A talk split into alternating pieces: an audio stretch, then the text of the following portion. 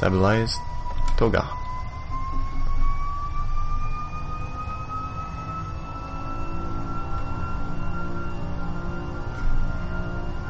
And set the clock. 80 knots, thrust set. Check. Check. V one. V1. Rotate. Rotate. Gear up. Gear up. Y ahora, simulación.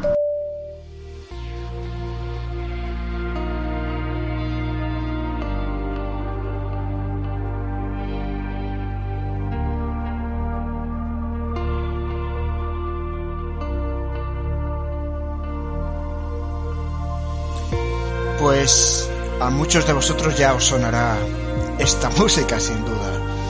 Ya por fin ha salido la venta el nuevo Microsoft Flight Simulator. Un programa del cual en el capítulo 4, en julio de 2019, ya os empezamos a hablar. De hecho, ese capítulo lo llamamos el retorno de Microsoft Flight Simulator y no hemos hecho desde el capítulo 4 más que ir siguiendo este simulador porque sabíamos desde el momento en que lo vimos que iba a ser el futuro. Y el futuro ya ya está aquí.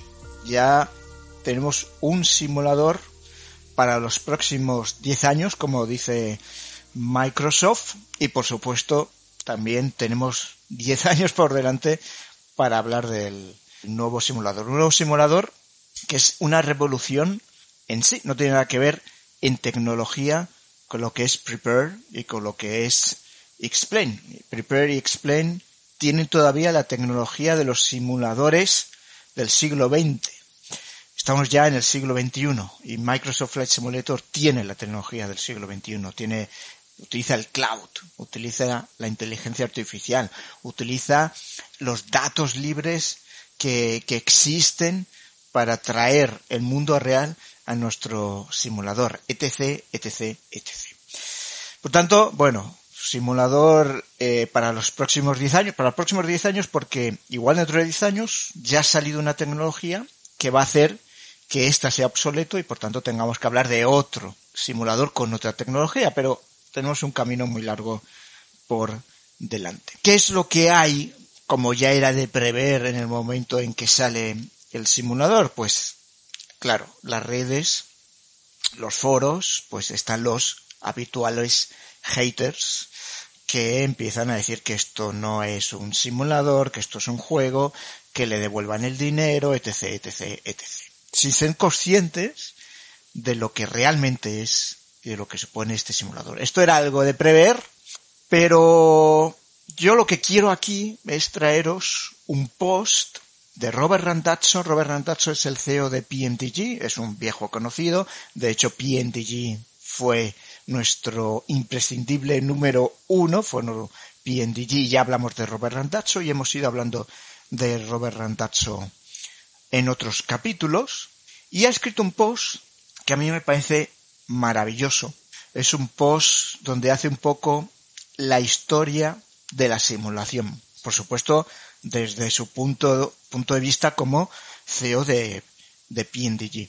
Y me parece tan absolutamente brillante ese post que quería leeroslo y comentároslo, porque yo creo que esto es lo que es como, vale, ya ha salido Microsoft Flight Simulator, este es el punto de partida y vamos a hacer un poco de vista atrás para saber por qué esto es tan importante.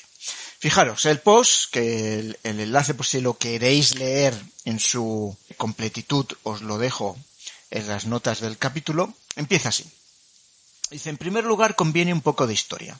La mayoría de los simmers del mercado actual probablemente no recuerden los primeros días del desarrollo de los simuladores. Lo que está diciendo es, vale, yo sé que me estoy dirigiendo a una generación también muy joven que no puede quizás valorar cómo ha ido progresando el mundo de los simuladores y no tiene la perspectiva adecuada. Pues se la voy a dar, ¿no? Eso es un poco lo, lo que dice. Dice, en el periodo de simulación, desde 1990 hasta el 2006, el ecosistema de simulación estaba en un estado de cambio constante.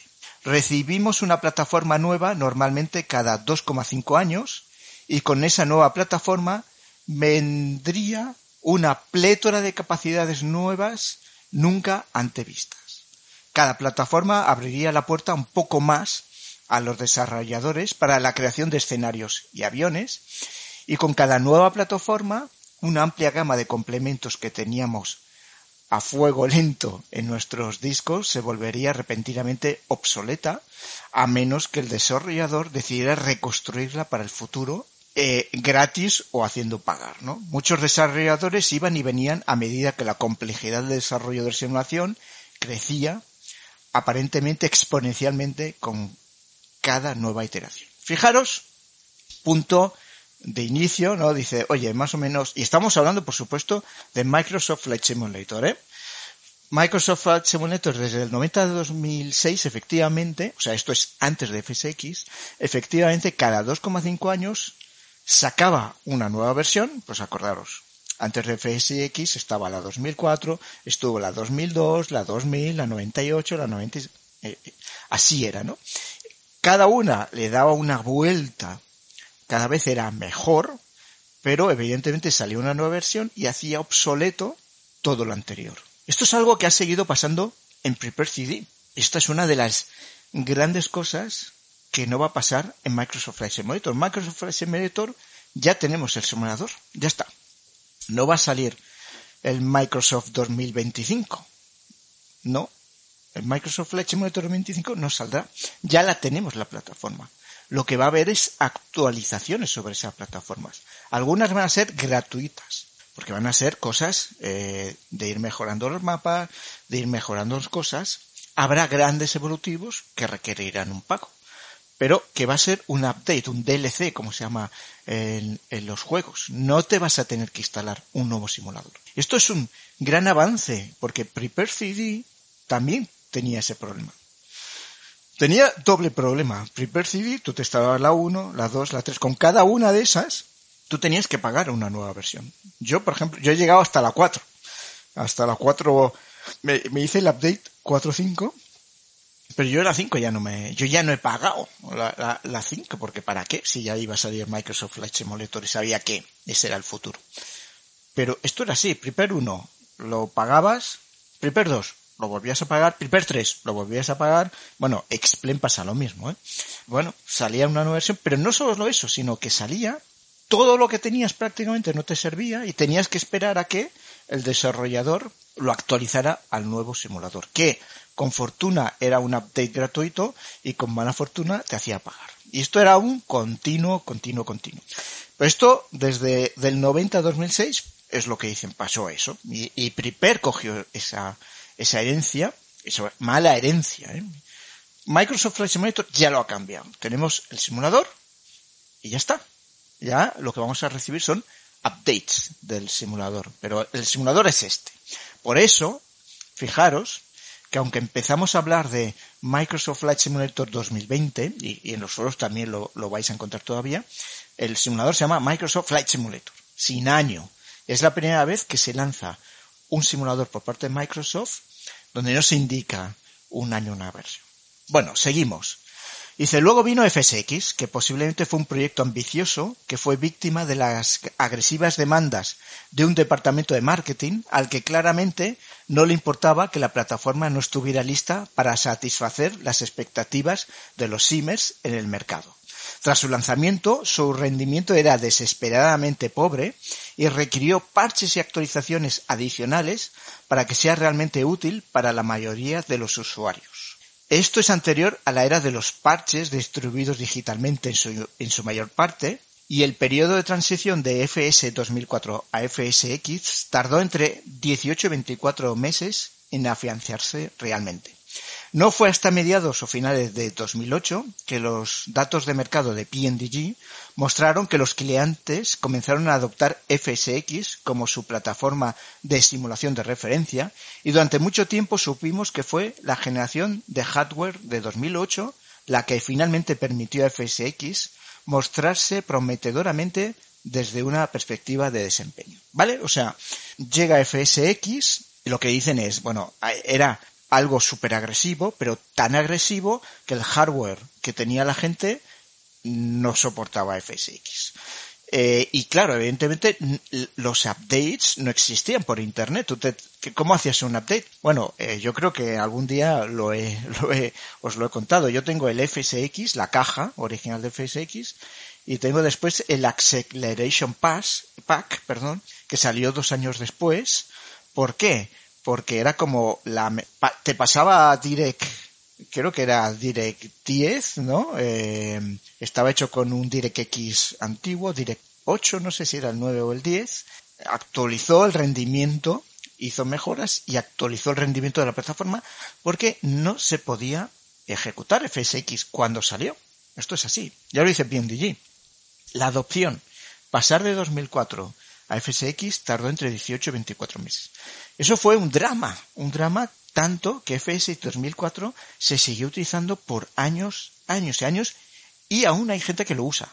Y aún hay gente que lo usa. Y de hecho, no estamos hablando de tanto tiempo atrás cuando los productos salían para Prepare, salían para FSX y salía para FS 2004. Yo creo que ya nadie desarrolla para 2004, aunque haya una pequeña base de usuarios de 2004, como hay una pequeña comunidad de usuarios todavía de FSX, y todavía hay una comunidad de usuarios de Microsoft Flight, el proyecto fallido de Microsoft. Pero esto es así, ¿no? Dijo, oye, FSX que ha sido tal FSX ha sido revolucionario, redefinió la simulación. Pero, evidentemente, eh, fue un fallo. ¿Por qué? Y esto afectó a las arcas de Microsoft porque eh, se gastó mucho dinero, una plataforma muy ambiciosa que no era capaz de ser soportada y el dinero que se invirtió no se vio recompensado, tardó mucho en que la gente fuera adaptado.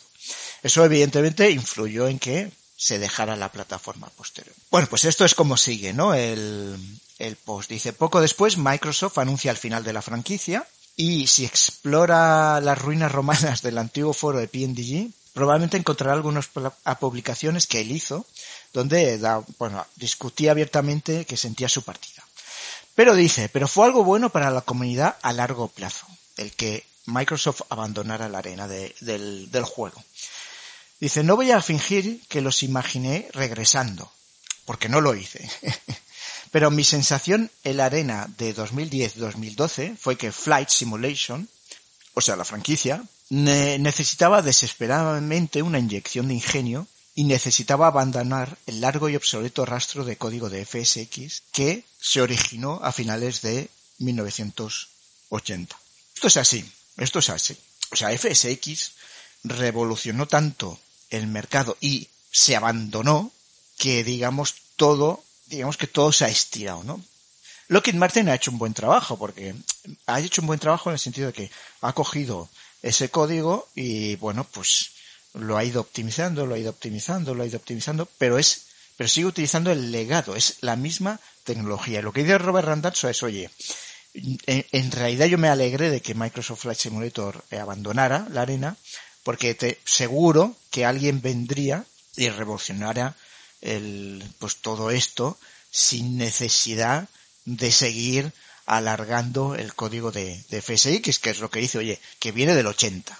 Bueno, y entonces se refiere a PrepareCD. Dice, PrepareCD es una buena plataforma y sirve como un fuerte recordatorio de hasta dónde puede evolucionar una plataforma con la inversión adecuada. Pero en todos los sentidos.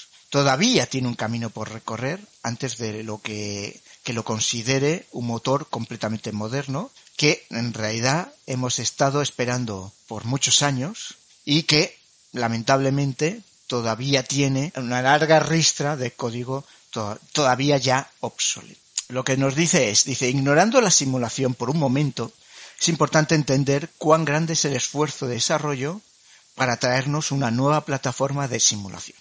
En el pasado no era raro tener una docena eh, o dos docenas de programadores trabajando en iteraciones. Esto no es el caso del nuevo Microsoft Flight Simulator. Hay cientos de desarrolladores trabajando en esta nueva plataforma de simulación. El esfuerzo es enorme. Pero esto no sucedió porque alguien en Microsoft llamó a un grupo de desarrolladores a una habitación señaló el cielo y dijo, hagamos un simulador. En cambio, hubo un proyecto considerado para investigar qué es el ecosistema de simulación actual, cómo lo usamos, qué compramos, qué vendemos, cómo desarrollamos y cómo consumimos producto dentro de ese ecosistema. Después de que se realizó ese estudio, fijaros que lo que está diciendo es Microsoft hizo los deberes antes de hacer nada. Lo que teníamos era plataforma Explain Prepare CD pues con tecnologías obsoletas. Esto lo, volvemos a decir, ¿eh? y lo dice Robert Randazzo y, y, lo defenderemos a capa y estada. Son tecnologías obsoletas. Donde, y es, estamos hablando de Lockheed Martin, pues hay una docena o dos docenas de programadores. Sabemos que la Mina Research son muy poquitas gentes, o sea, son grupos de personas muy pequeñas que pueden hacer, hacer avanzar el, el código y el simulador muy poco a poco. Esa es la realidad de Prepare y esa es la realidad de Explain. Pocos programadores que pueden hacer avanzar muy poco el código. Y por eso la evolución, pues es la que es. Microsoft, lo hemos dicho, proyecto que está en marcha desde 2016, haciendo este estudio. 2017 ya empezando a programar, pero lo están diciendo. Es que hicieron un, estudio para saber qué es, qué pasa, y por tanto cómo deberíamos de enfrentarlo. Entonces dice, después de que se realizó ese estudio, la nueva plataforma se concibió para satisfacer las necesidades percibidas de una manera que haría crecer nuestro ecosistema, en lugar de aplastarnos con requisitos dominantes. El objetivo de esta plataforma, y dice, a diferencia del abortado Microsoft Flight, que lo hemos hablado ya muchas veces, y el horrible Dovetail Flight Sim, que es aquel Dovetail también intentó sacar un nuevo simulador que duró cuatro días y lo tuvo que retirar porque eh, no tenía ni pies ni cabezas. Y lo dice, el objetivo de esta plataforma es, ha sido expandir nuestro mercado más allá de la pequeña comunidad que somos. Hay ventajas y desventajas en esto, que dejaré para que otros lo analicen, eso es lo que dice Robert Randazzo. Pero Microsoft está aprovechando el enorme tamaño de su base de clientes en un esfuerzo para aumentar la exposición de la comunidad de la simulación con la esperanza de que, con el tiempo, amplíe el tamaño de nuestra comunidad. Atraer nuevos usuarios es una excelente manera de garantizar la salud, eh, la salud de la plataforma, que haya una mayor inversión, más innovación y más competencia y menores precios. Fijaros, esto es, esto es algo muy importante, ¿eh? o sea, este es, eh, la inversión que ha hecho Microsoft con este simulador es brutal brutal.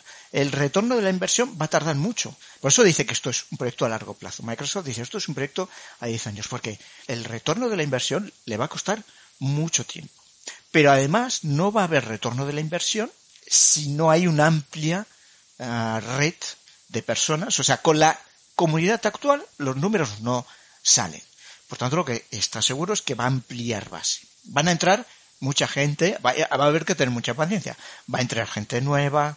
En fin, yo ya estoy viendo cosas mientras hago la simulación que me ponen los pelos de puntas, pero digo de la gente como usa la plataforma. ¿eh?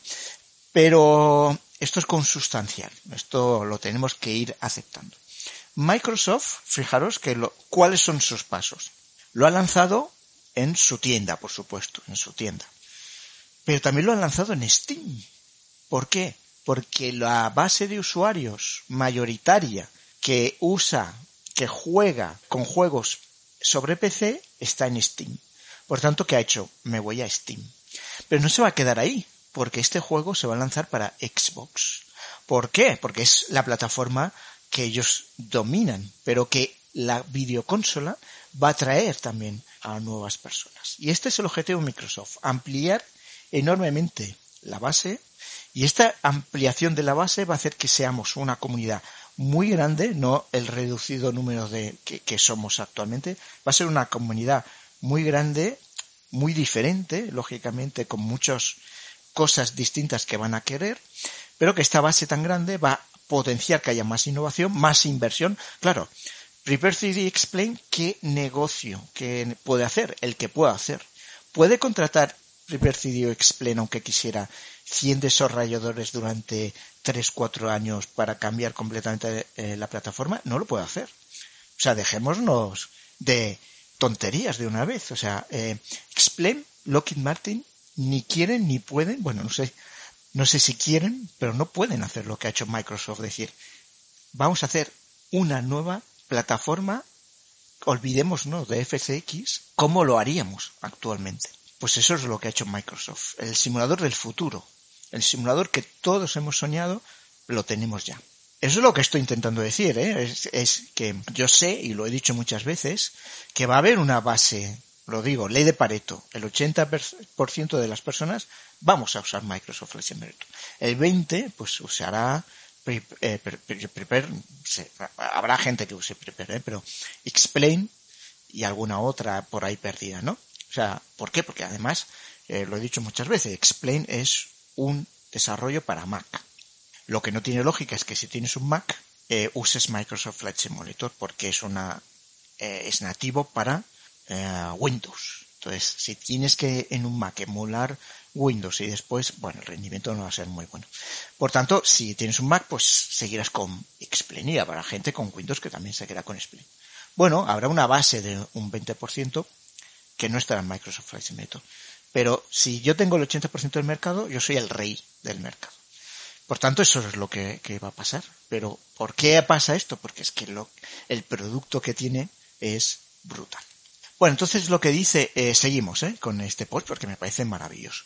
Dice, en el tiempo transcurrido desde que nos presentaron por primera vez a Microsoft Flight Simulator, hemos tenido la oportunidad de conocer a las personas detrás del esfuerzo, del esfuerzo, y mientras PNDG se prepara para cumplir 23 años la próxima semana de cuando escribió este post, puedo decir con certeza que nunca he estado más cómodo de que el futuro de la simulación está en muy buenas manos. Fijaros lo que está diciendo PNDG, ¿eh? Dice, oye, mmm, chapo a Microsoft, porque, porque, bueno, es fa fabuloso, ¿no? Es que, dice, el liderazgo detrás de Microsoft Flight Simulator comprende lo que la comunidad de simulación quiere en una plataforma. Comprenden la importancia de las relaciones comerciales entre los desarrolladores y el constructor de la plataforma.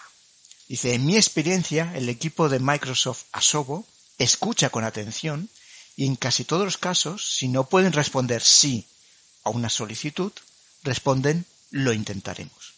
Tengo la impresión de que desde que abrieron su plataforma a los desarrolladores, han tenido que modificar la plataforma de formas que nunca imaginaron.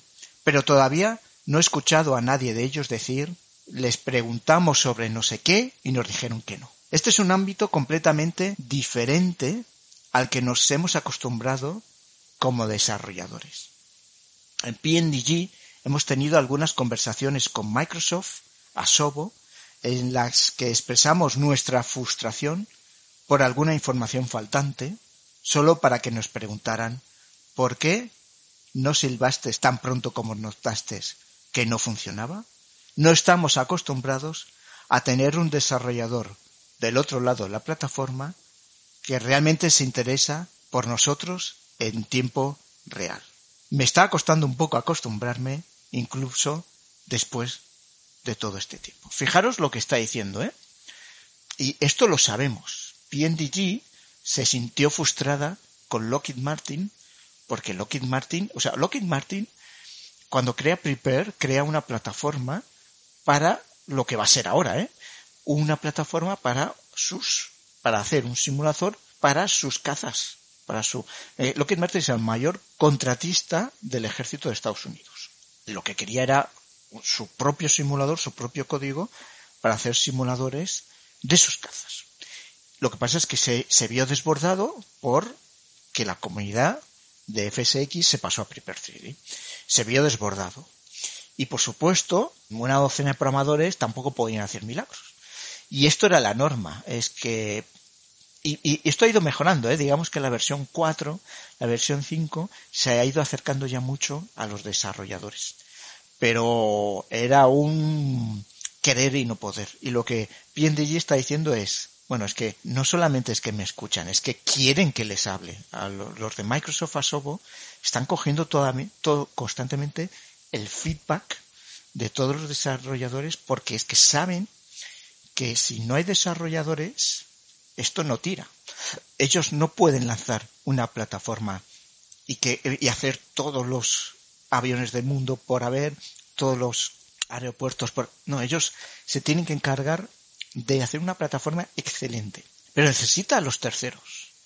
Y, no solamente y lo sabe. O sea, ese estudio que hemos dicho que Microsoft hace, sabe por supuesto que hay dos cosas importantísimas. Y es que lo ha, lo ha cumplido a rajatabla. ¿eh? Es la comunidad, estar al lado de la comunidad, informar a la comunidad, recoger el feedback de la comunidad.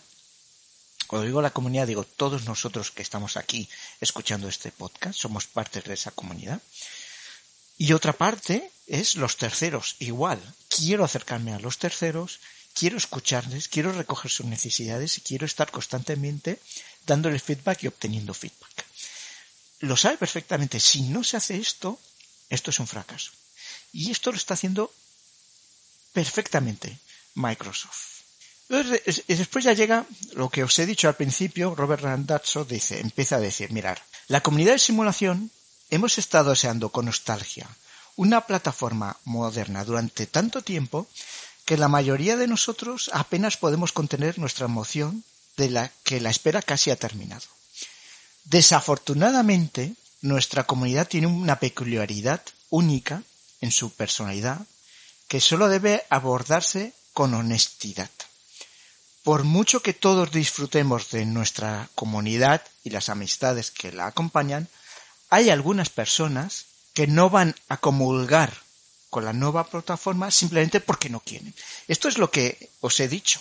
Seguramente vais a conocer personas, vais a leer foros, vais a leer twitters de gente que dice, no, esto es, esto no vale, esto no vale, esto no vale. ¿Por qué? ¿Por qué no? ¿Por qué no? ¿Por qué no?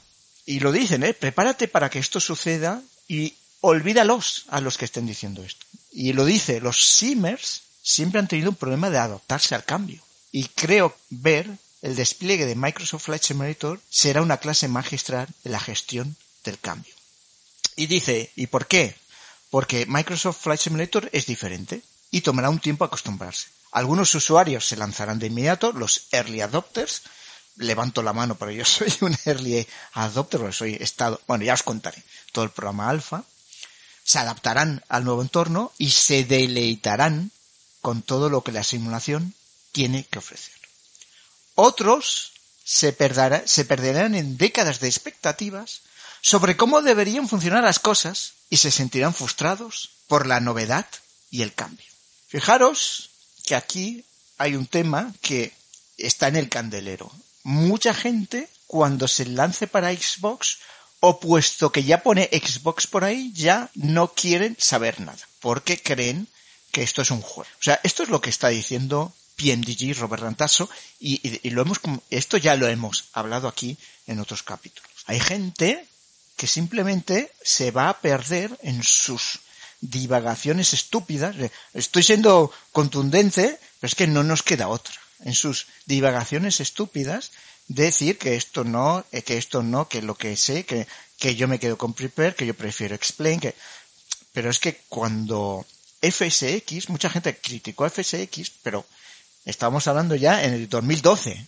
Mucha gente decía yo, mmm, FSX es la mejor plataforma. Y en el 2012, en los foros, había gente que decía, FS 2004 es la mejor plataforma.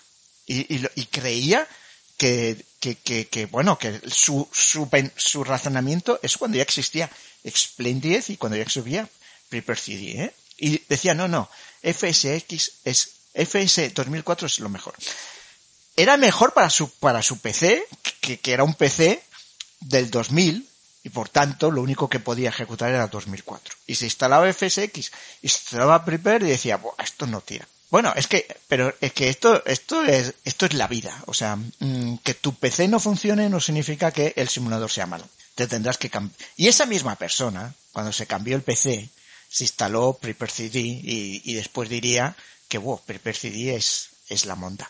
O sea, y lo que está diciendo Robert Randazzo, lo decimos aquí, porque todos vosotros vais a leer posts y todos vosotros vais a hablar con gente que va a opinar y, y, dejaros, dejaros de, dejaros de tonterías. O sea, si la gente me, si alguien dice, mira, es que no, Microsoft Flight Simulator, esto no, esto no es un buen simulador, olvidaros, o sea, ya sabéis de qué pata cogía esa persona. O sea, esa persona o no, o es un, o es una persona de estos que dice que, que se, que, que se pierde en, en el cambio, que, o no está bien informado. O sea, lo que está diciendo es un cambio, es un cambio, como cambio, pues supone un esfuerzo para todos adaptarnos al cambio. Esto es así, esto es así. Mucha gente ante ese esfuerzo, pues se va atrás, se echa atrás.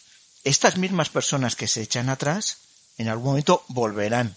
O sea, esa- esas mismas personas que ahora están diciendo, no, esto no, porque esas mismas personas acabarán usando Microsoft Flight Simulator. Y lo que está diciendo es, es una plataforma i- igualmente buena para pensar como una plataforma de simmer, de HAR, ¿no? La- los, los simuladores duros, los, los que quieren as real as it gets, pero también para que sea un pasatiempo, para que alguien ocasionalmente coja el simulador y se dé una vuelta y, y esté una hora ahí con su dando volando por aquí haciendo eh, tonterías y, y pasándoselo bien y, y es y ya está. Y, es como es bueno para uno y para otra bienvenida sea. Lo que pasa es que mm, los talibanes de la simulación eh, van a estar eh, dando pues bueno, dando guerra y, y lo que dice PNDG, lo que digo yo, y esto es lo que os quería traer a colación en este apartado de hoy, ya digo, ya tendré- tenemos 10 años por delante para hablar del simulador, hoy solo quería decir esto, es olvidaos de los talibanes, si no habéis comprado el, el simulador, por favor, y no, y na- no me paga Microsoft, simplemente es que lo creo a pies juntillas, por favor, comprarlo, experimentarlo. Tendréis que adaptaros. Supondrá una inversión de dinero porque igual no te funciona bien el, el- tu plataforma, tu PC con esto, igual el controlador ya no va bien. y- bueno, esto hay mucho, digo, hay 10 años por delante. Eh, Pues imaginar, poco a poco, pero que esto es el futuro. Futuro es esto, es el futuro que habíamos imaginado y que por fin lo tenemos y ahora solamente toca disfrutarlo.